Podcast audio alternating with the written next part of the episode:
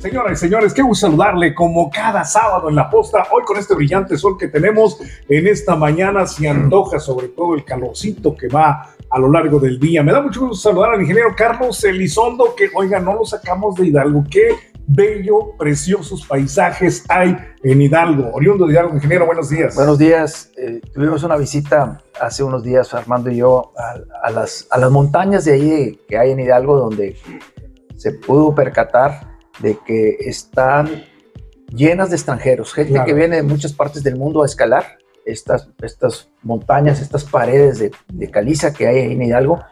Y había como, hay ahorita como 400 extranjeros que están recorriendo las más de 800 rutas que hay de escalada. Una buena visita, muchas gracias por la compañía. La próxima te convidamos para que vayas con nosotros. Gracias, gracias. Yo tengo otros datos. Son más de 800. Sí, bueno, un lugar, un lugar impresionante y que creo que que requiere más promoción todavía. Bastante más. Definitivamente, y está muy cerca. A nosotros nos queda cuestión de 180 kilómetros, 170 kilómetros aproximadamente. De Monterrey, 45 minutos, cuestión muy rápido de llegar a Monterrey, bajar en vuelo o en autobús, como usted vaya. Y a 45 minutos está un paraíso de veras precioso. Ahí en Hidalgo, que es el potrero. El potrero el potrero, potrero chico. chico, chico, así es en esta la verdad, sorprendente, sorprendente. Precioso. Don Armando de la Garza, yo lo escucho en esta mañana, está con nosotros. Don Armando de la Garza Gaitán, porque luego me reclamo. Sí, sí, se, enoja mi mamá. Así es, ¿cómo amaneció este sábado? Bien, pues ya viste, con, con un amanecer político muy, muy fuerte a nivel nacional y a nivel este, por todos los estados, arranca prácticamente la campaña política senadores, diputados y, presidencia de la República, ¿no? Con, con, con, con, una intensidad bastante fuerte y con lo mismo de siempre, muchas promesas que tú sabes que, que, a veces este, no son eso, ¿no? Promesas políticas, vamos a ver quién se acerca más al porcentaje que me de. Diciendo, fírmalo con sangre. No, no, no, no, de veras. fírmalo este, y te acuerdas que lo veníamos diciendo, en la política todo es promesa. Y, y, y, realidades, este, híjole. Hay que tener mucho cuidado con eso porque este, prometer no empobrece, ya lo sabemos, pero no cambia. Hace rato lo platicamos en la mañana, este, que si lo cambia la cultura, no lo cambia la cultura, eso es, es que la política es un ente eh, muy separado de la realidad. Tú puedes ser un gran líder de opinión, podrás hacer lo que tú quieras y mandes, pero llegas al ramo o al escalón de la política y te topas con que es un mundo aparte. Es, es, un, con una parte de ese cuenta como que es un sector de la sociedad que manipula, porque manipula, pero es más, son especialistas en eso y lo ves en todos los cursos políticos. Lo que tenemos que hacer es acercarnos un poquito a aquellos candidatos que sean más realistas, que es a donde está yendo ¿no? la, la, la, la gente, ¿no? A ver realidades más que promesas populares, ¿no, Carlos? Estoy de acuerdo contigo. Hay que, como, como políticos deberían de, de, sustentar sus promesas en algo que fuera medible por la sociedad, porque prometer que vamos a tener un sistema de salud mejor que el de Dinamarca, que ha sido la burla a nivel mundial, prometer que eh, la refinería al día primero de marzo iba a estar produciendo 240 mil barriles diarios de gasolina, prometer tantas cosas que han sido mentiras y que se repiten y se repiten y se repiten y no se cumplen. Y luego como candidatos prometer cosas que no son factibles, no es posible cumplirlas. ¿Para qué prometer cosas que en la realidad no se van a poder cumplir? Creo que debería de ser moderado todos los políticos en las promesas que, que dicen en las campañas con tal de captar la atención de la ciudadanía y lograr los votos. Y nosotros como votantes deberíamos de ser más exigentes eh, con las promesas que los políticos hacen en cuanto lleguen y, al cargo que se está postulando. Deberíamos de ser exigentes con esas para que y castigar a quienes no las cumplieran, para que no se hagan promesas de situaciones que no se pueden cumplir, que ellos mismos saben que no las van a cumplir, pero no importa, como tú dices, a echar mentiras con tal de lograr la aprobación y el voto popular. Julio, Julio, a mí me gustaría que tú, que, que, tú contestaras esta, una pregunta, es la seguridad pública como herramienta política principal en todos los candidatos, al menos en el 99%. Es, ¿eh? el, es prácticamente esencial. Esto es para las plataformas políticas porque siempre hay en todos los municipios, en todos los estados y en todos los países tres problemas esenciales para poder abatir o para atender inmediatamente. La salud, la seguridad pública y la educación. De ahí para allá se hacen las plataformas más lo adicional. puede ser los ejes principales de una buena campaña de un buen gobierno. manera, exactamente. Puede ser primero la seguridad, puede ser primero la salud o puede ser la educación, dependiendo del grado de analfabetización que tenga el Estado, el municipio o este, el país. Son las plataformas, son esenciales principalmente. Entonces, en algunos lados van resultados, en algunos otros lados no dan resultados. Lo comentaba hace unos instantes el ingeniero que decía, oye, tenemos un sistema de salud que íbamos a presumir y todo esto. En algunos, por ejemplo, los de Tarreón pueden decir, oye, la infraestructura, no tenemos el Metrobús, no lo prometieron mucho y ahí andan los candidatos, ¿no? Otra vez. Entonces, en materia de seguridad hay un buen resultado, afortunadamente, en el estado de Coahuila. Ahí otra cosa. Exacto, y ya hablamos prácticamente de No va a ser tema, no, y yo creo que no va a ser tanto el tema en, en, en, en, Coahuila, el tema de seguridad, más que decir, oye, vamos a mantener la seguridad con más cuarteles, como lo están diciendo. Pues es un tema como el caso de, de Tochil ayer, que va y que abre campaña en Fresnillo y dice, oye, ¿dónde está el el punto con resultados, lo comentaba hace unos instantes el ingeniero, que decía, oye, tenemos un sistema de salud que íbamos a presumir y todo esto. En algunos, por ejemplo, los de Tarreón pueden decir, oye, la infraestructura, no tenemos el Metrobús, no lo prometieron mucho y ahí andan los candidatos, ¿no? Otra vez. Entonces, en materia de seguridad hay un buen resultado, afortunadamente, en el estado de Coahuila. Ahí otra cosa. Exacto, y ya hablamos prácticamente de No va a ser tema, no, y yo creo que no va a ser tanto el tema en, en, en, en Coahuila, el tema de seguridad, más que decir, oye, vamos a mantener la seguridad con más cuarteles como lo están diciendo. Pues es un tema como el caso de, de Tochil ayer, que va y que abre campaña en Fresnillo y dice, oye, ¿dónde está el, el punto estratégico para que yo entre?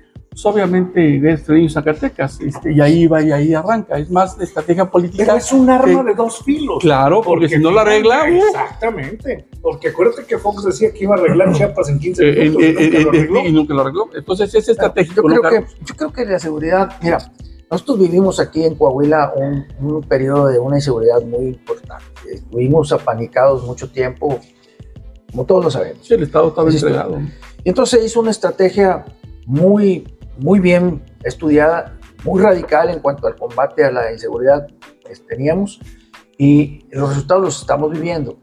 ¿Qué quiero decir con esto? Que así como se hizo en el estado de Coahuila, se puede replicar en otros estados y poco a poco ir recuperando los, los territorios que tienen es, controlados. Es fuerte y doloroso, pero se puede. Pero sí se puede siempre y cuando las autoridades no tengan compromisos con la delincuencia. Ah, no, o vas a tener que romper ese vínculo y se te va a lo, que, lo, que, pasó aquí. Como pasó aquí en Monclova o cuando empezó aquí en el, estado, estaba entregado, ¿no? exacto.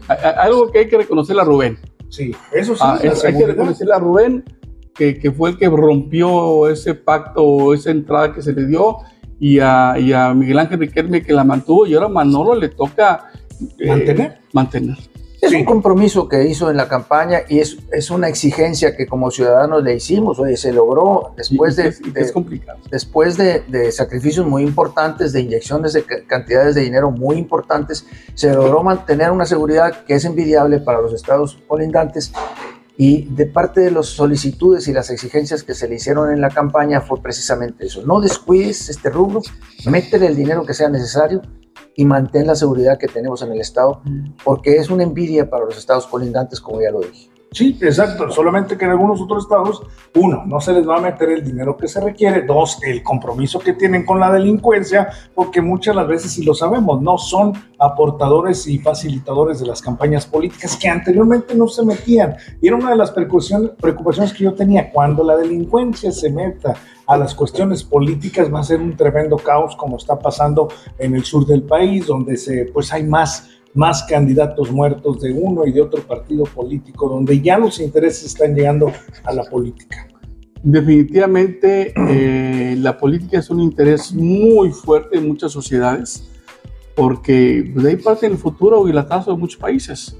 Eh, lo que tienes que tú ver como ciudadano es, eh, para que la política funcione de manera positiva, tienes que ver por los demás si tú vas a votar por un candidato porque te conviene en lo particular, estás muy perdido, porque ¿qué sucede?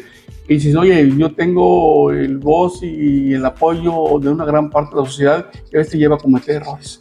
Entonces, este, y lo vemos con algunos de los candidatos nuevos que, que, andan ahorita, que, que, sienten el poder por, por, el liderazgo de opinión que te otorgan los medios de comunicación.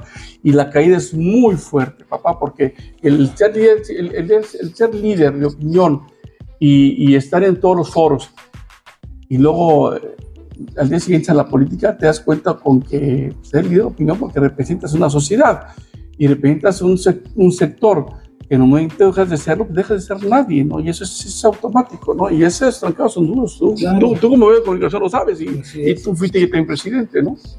Sí.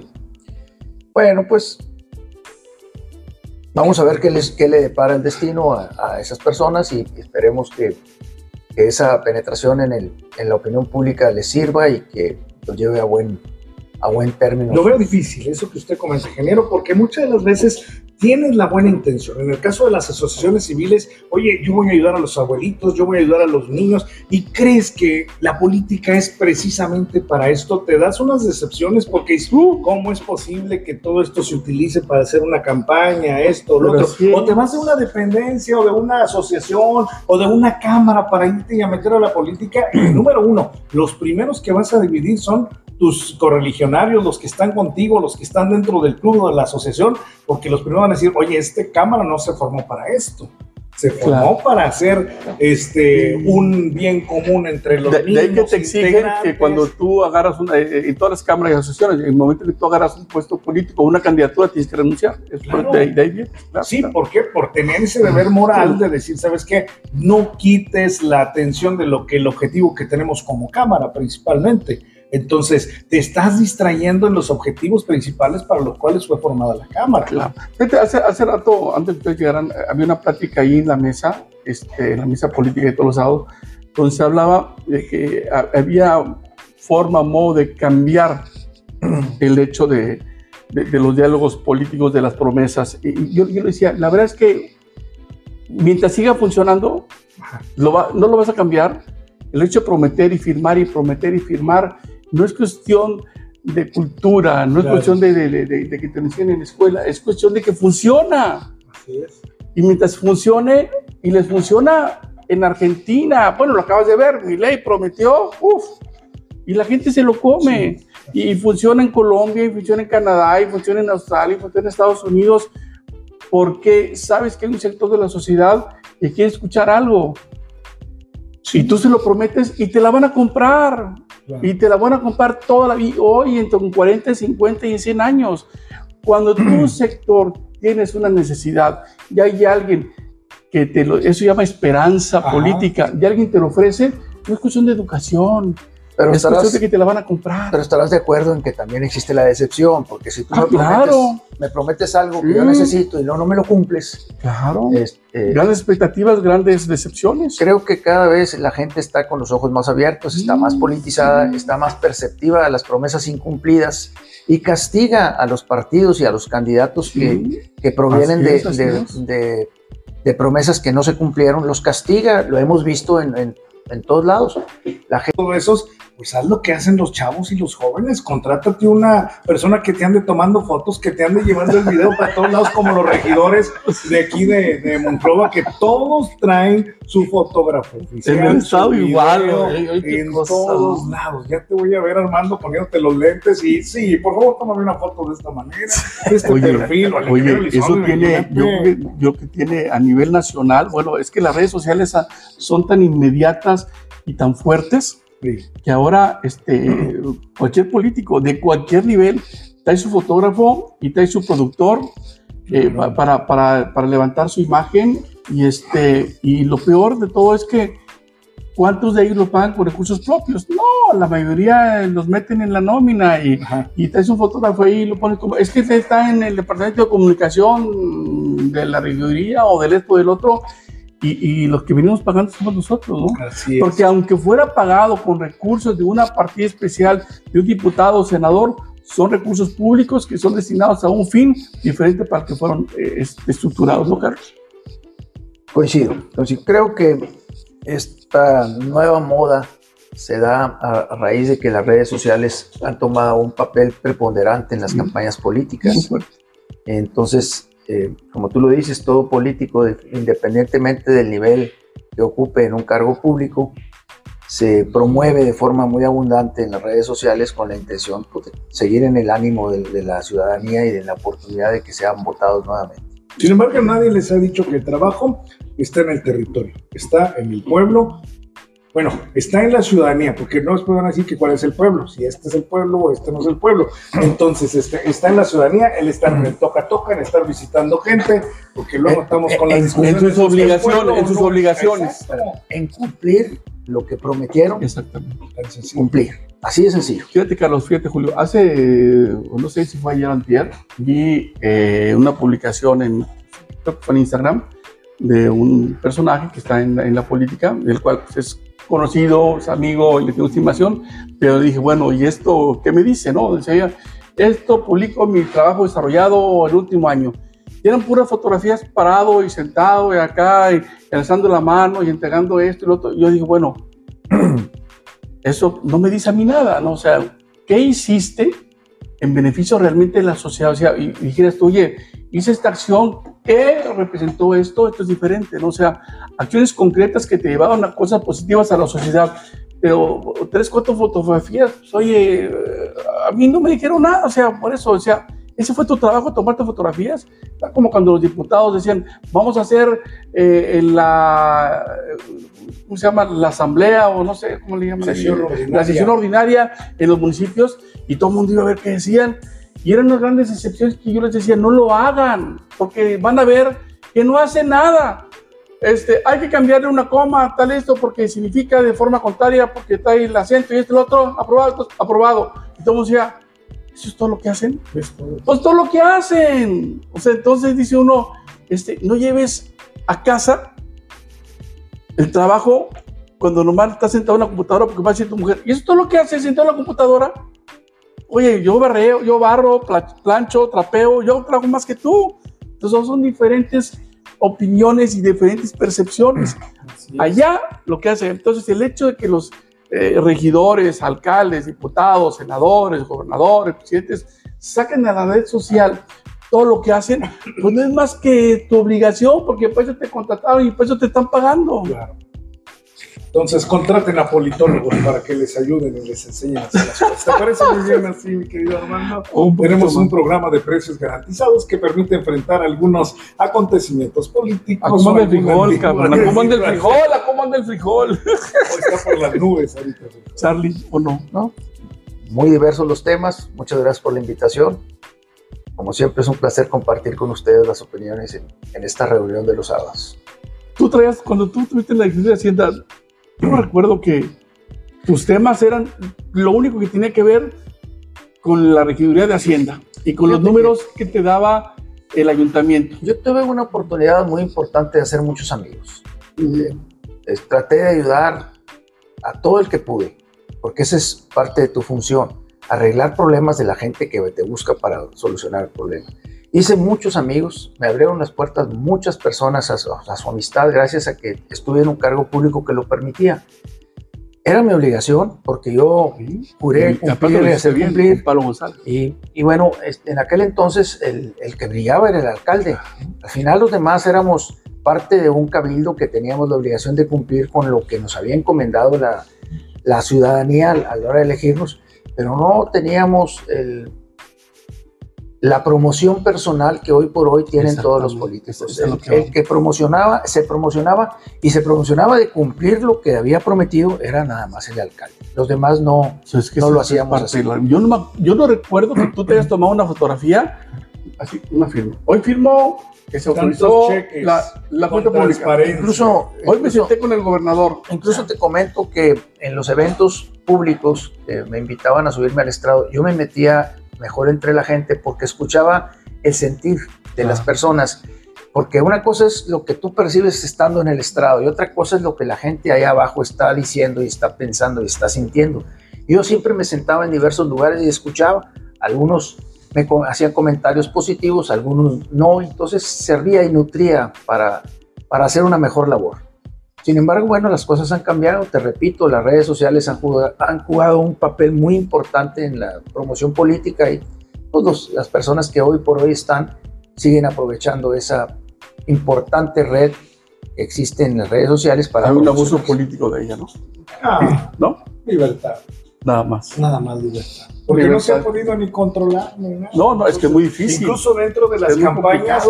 No lo ha podido controlar ni Cuba, marca, cabrón, no lo ha podido marca- controlar. No marca este, no marca en este momento Límites. límites, en No, cuanto sí, a las sí, redes sí, sí. sociales, ¿no? Porque No lo han podido, no lo han podido ni siquiera los países comunistas. Así es. Despide el programa. Yo tengo otros datos. Despide el Muy, programa. porque- muy bien, que tenga usted un excelente fin de semana, un excelente sábado. Próximo sábado aquí nos vemos nuevamente opinando con Armando de la Garza, el ingeniero Carlos Elizondo en Opinando.